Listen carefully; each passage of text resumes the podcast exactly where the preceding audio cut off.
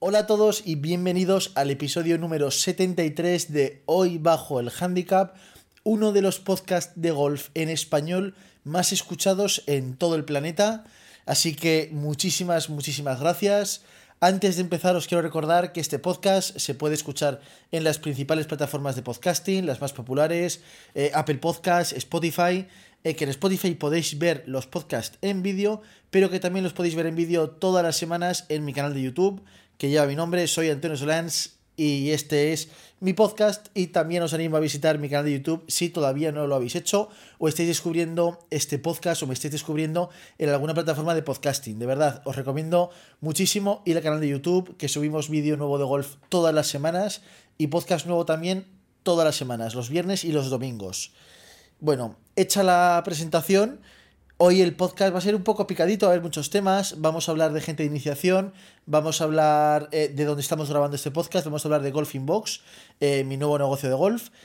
Y, y en general vamos a hablar de mí, de mi golf, porque estoy contento. Estoy contento. Claro, cuando hablo de mí y mi golf, al final, como mi, casi todo lo que trabajo tiene que ver con el, con el golf, el estar contento con mi golf es, es una cosa como muy amplia pero estoy contento porque están pasando cosas. Están pasando cosas. Que es una cosa que a veces el, miedo, el cambio da miedo, el cambio asusta, cosas nuevas, personas nuevas. Es una cosa que asusta, pero yo siempre pienso que que pasen cosas es bueno. Y, y por lo menos a mi golf le están pasando cosas. Vamos a empezar técnicamente, porque este lunes pasado di clase y creo que fue una buena clase de golf no la grabamos en vídeo porque después de un tiempo sin clase necesitábamos un día de, pausa. Pero, ¿sabéis esto que uno va a clase y el profesor te ve y te dice, muy bien Antonio, muy bien, has, asentado los cambios? Bueno, a lo mejor hay algunos de vosotros que no os ha pasado nunca. Eso dirá clase que el profesor os diga bien que estéis asentando cambios. Y, pero sí, sí, últimamente ya Jorge me cambiaba pocas cosas, pero la última clase me dijo, Antonio, vas bien, estás asentando cambios.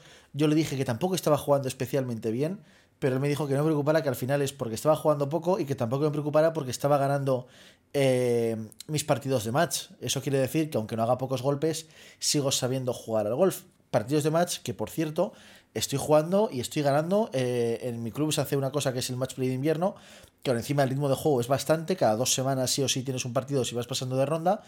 Eh, y y quieras o no, es muy competitivo, porque la gente es muy competitiva y en mi handicap, 4 ahora, 4,8, si queréis redondearlo a 5, eh, si no estoy muy fino, cualquier handicap 15, 18, 22 me, arrasa jugando match play.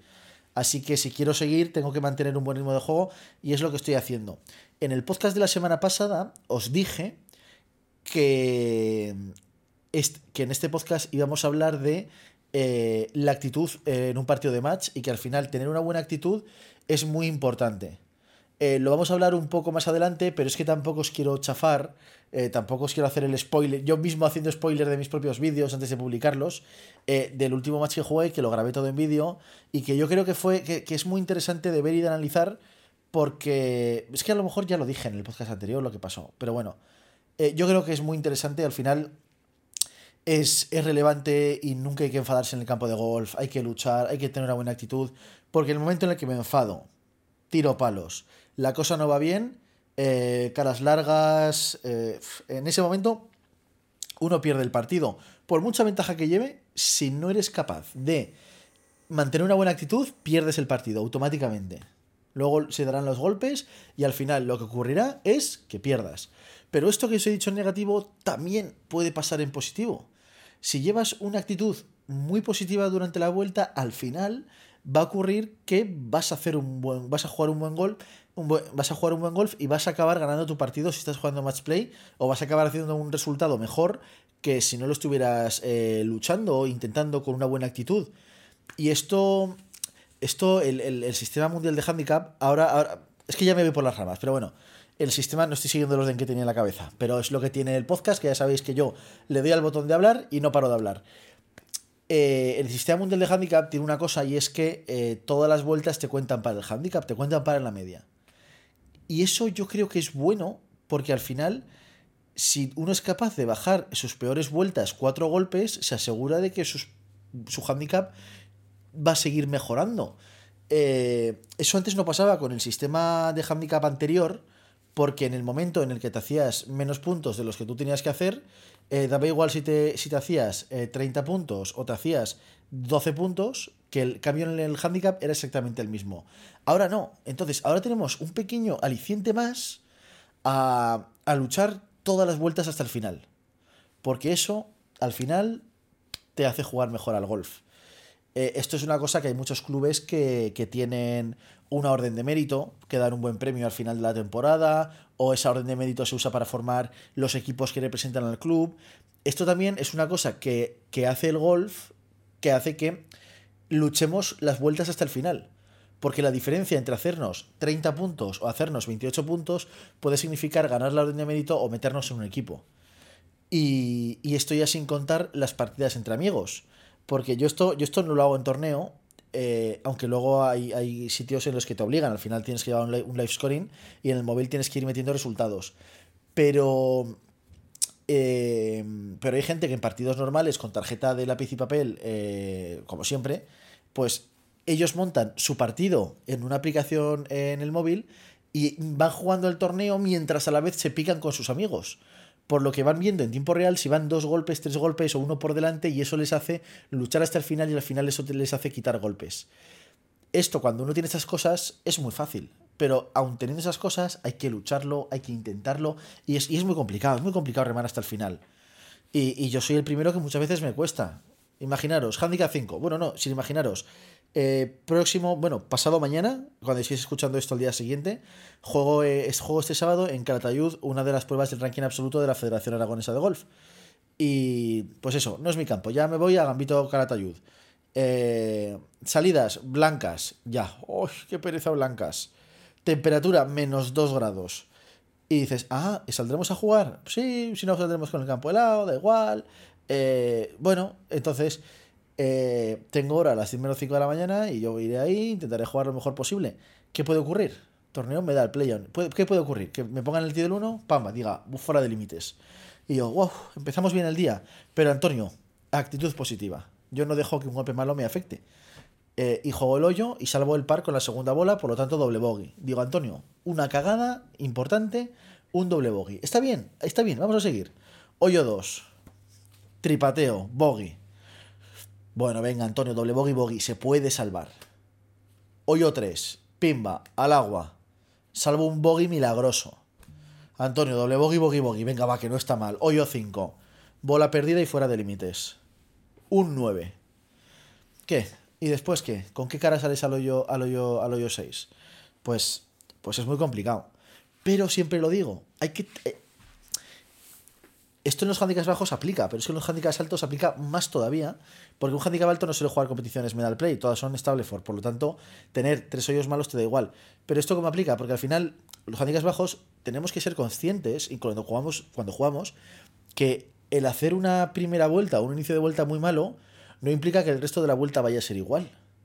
Porque, joder, tenemos todos la capacidad de hacernos un más 6 en la primera vuelta, pero hacernos menos 1 en la segunda vuelta. Y al final cumplimos el handicap de una cosa que era muy mala a una cosa que está muy bien.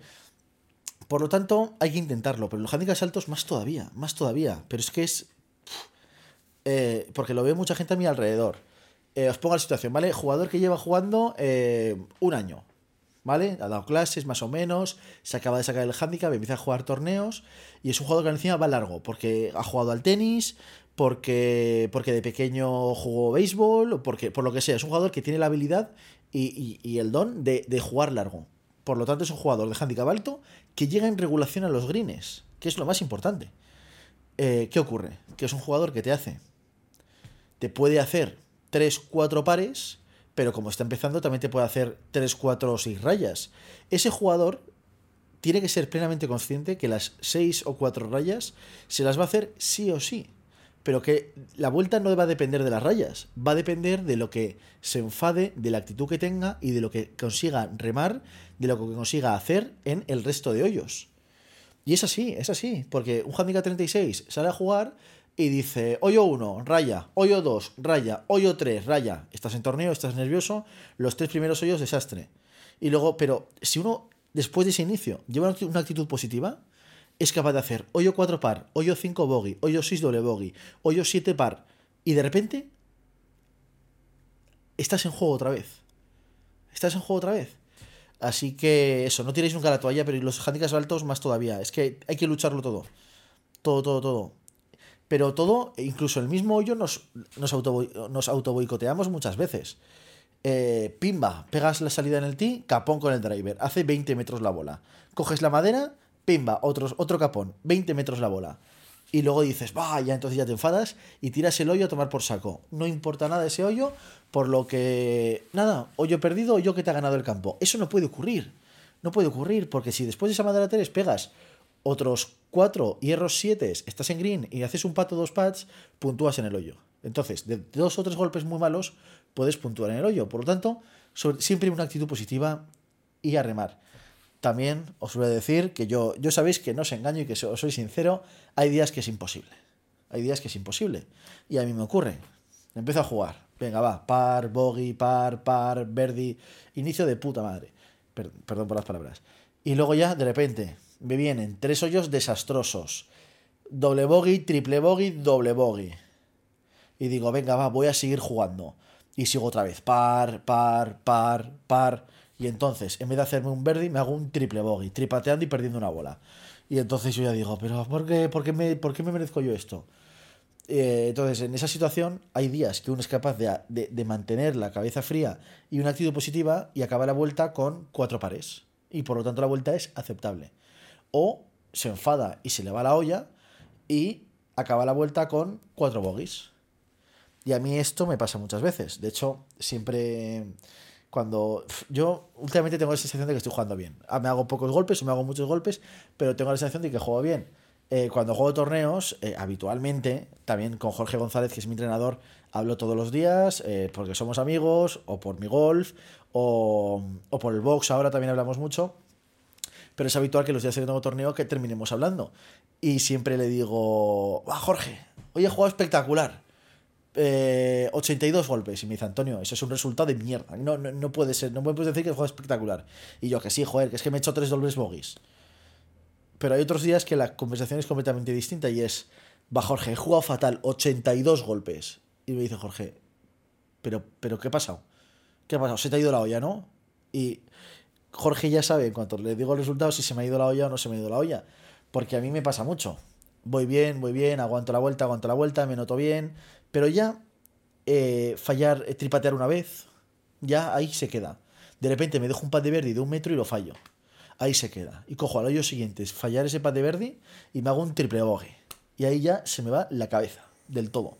Aquí a mí me ayuda mucho y me afecta mucho, y, es una pena que sea así, pero a mí me afecta un montón los compañeros de partida. Y, es así. Yo sé que hay gente con la que voy a jugar bien. Y sé que hay otras personas con las que a lo mejor juego bien, pero que es más fácil que juegue mal. Sobre todo, ya no es que sea más fácil que juegue mal. Sé que si no va bien todo, en el momento en el que vaya un poquito mal, me voy a cabrear. Me voy a cabrear. Y son personas que, por lo que sea, tienen una actitud vital que me hace. me hace.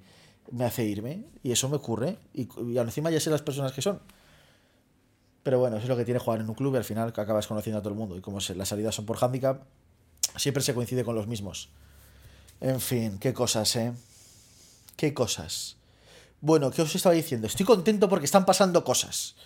¿Qué cosas están pasando? Joder, estamos en el box. Eh, estamos, estamos, Jorge y yo, muy contentos con el box. Eh, voy a hacer vídeo ya, ya bien, vídeo en el canal, no podcast, hablando del box, enseñándoos todas las instalaciones, eh, cómo funciona, lo que se puede hacer. Vamos a grabar vídeo aquí en el box. Eh, vídeos sobre cosas. Eh, uno de ellos me, lo, me habéis dado la idea vosotros y es haciendo una comparativa de unas bolas que sean muy buenas y de unas bolas de campo de prácticas. Entonces, vamos a, ese vídeo lo vamos a grabar aquí, que es muy interesante grabarlo.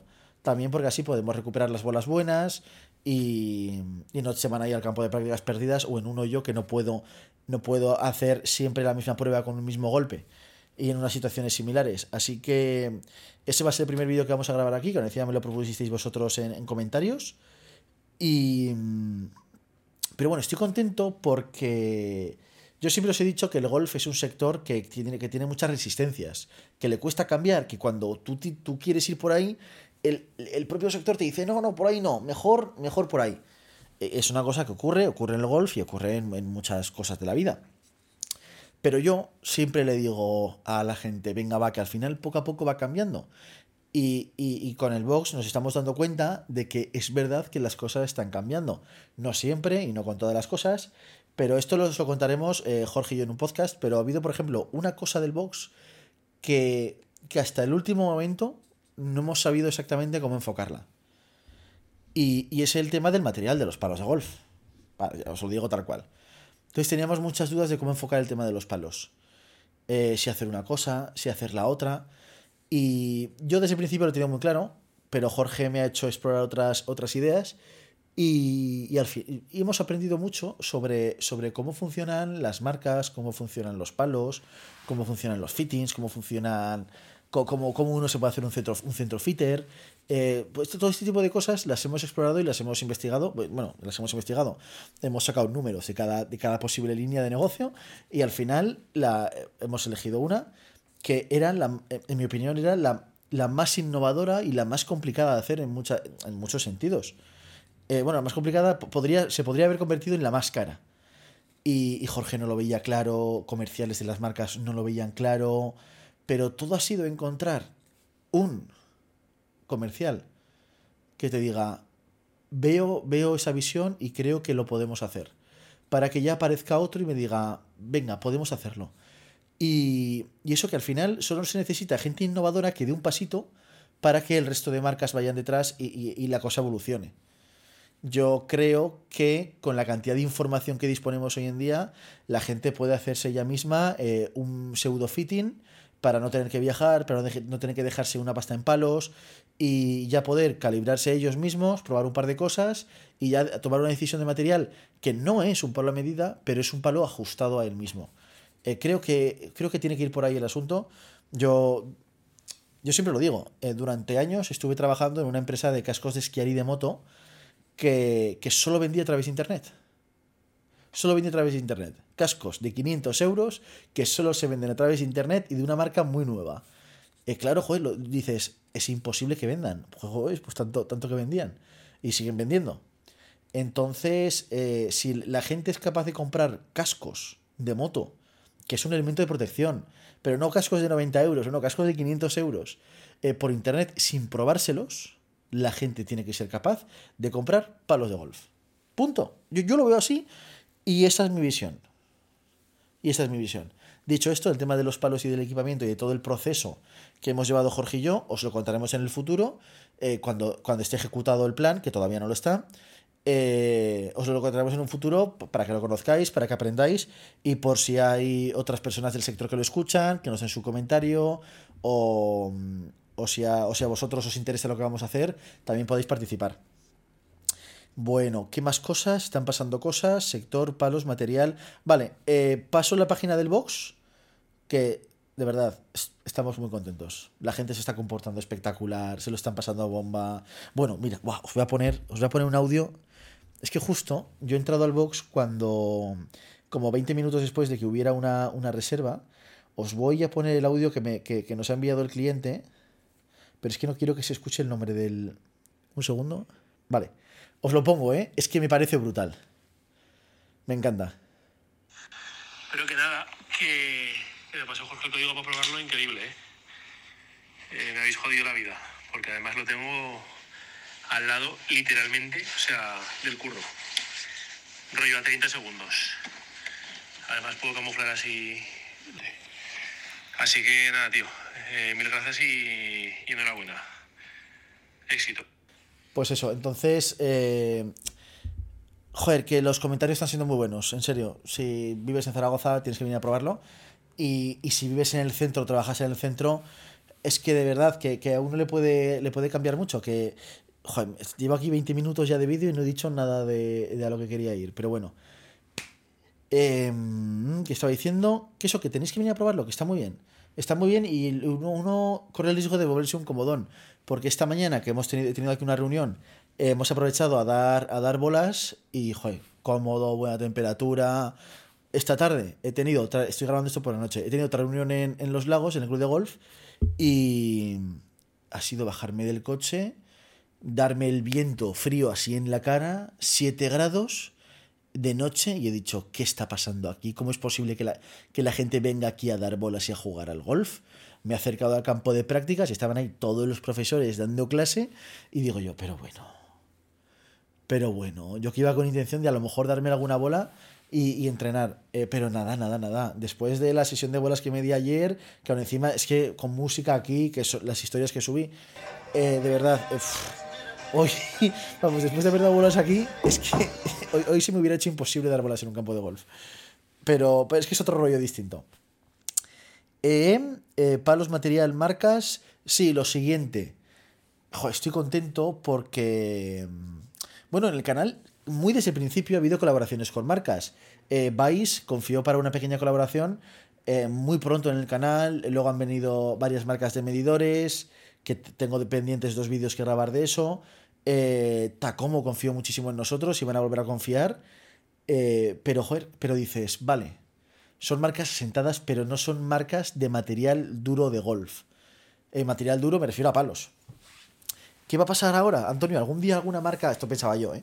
Para mí mismo, algún día alguna marca querrá colaborar conmigo. Eh, yo, sabía que ese día iba a llegar algún día. Eh, os voy a decir que ha tardado más de lo que pensaba, porque es que ahora encima en todos los países se está moviendo un montón. Lo de los... los es que no me quiero llamar influencer. Eh, en Red Bull lo llaman opinion leaders.